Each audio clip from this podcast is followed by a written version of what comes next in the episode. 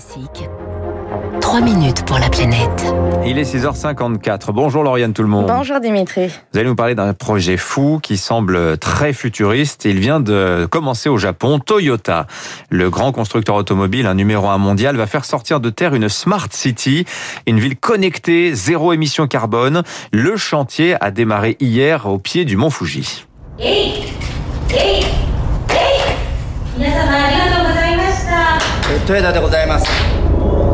Sous un chapiteau pioche à la main, le président du groupe Toyota, Akio Toyoda, lance symboliquement la construction de Woven City, la ville tissée.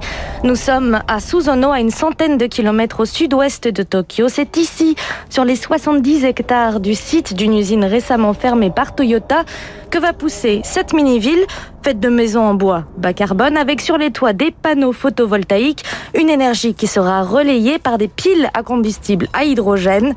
Objectif de Toyota, tester ces nouveaux véhicules autonomes roulant à l'hydrogène, mais aussi être à la pointe de la recherche sur l'intelligence artificielle spécialisée dans l'assistance aux personnes âgées, un laboratoire géant pour l'industrie et une vitrine de luxe pour le Japon, selon Claire Joachim. Elle est maître de conférences en droit public à l'Université de Poitiers. Toyota, c'est le champion euh, au Japon. C'est le porte-drapeau du capitalisme japonais depuis très longtemps. Dans cette euh, nouvelle géopolitique, des nouvelles technologies et de l'écologie, c'est euh, véritablement euh, gagnant-gagnant parce que ce qui est bon pour Toyota, c'est bon pour le Japon. Et inversement. Au sous-sol de Woven City, tout un réseau de voies pour des robots nourris à l'hydrogène qui livreront les maisons à l'intérieur des habitations.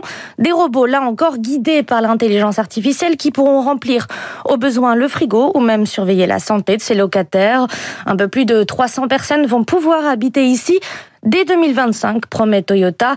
Au final, Woven City pourra compter 2000 habitants, des employés de Toyota et leurs familles, mais aussi des scientifiques de passage et des représentants des 3000 entreprises qui se sont portés volontaires pour participer au projet, car ce n'est pas la première Smart City à naître sur l'archipel.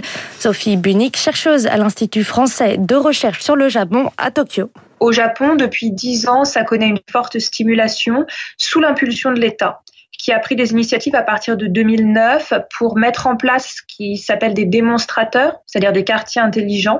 Et depuis, en fait, en 2018, il y avait au moins 200 projets en cours qui étaient en général pris en charge par des opérateurs privés comme Panasonic, euh, il y avait aussi Hitachi. Encore faut-il que Toyota utilise de l'hydrogène vert à Woven City, c'est-à-dire uniquement produit à partir d'électricité éolienne ou solaire. Voilà la condition posée par Lisa Fisher du think tank E3G.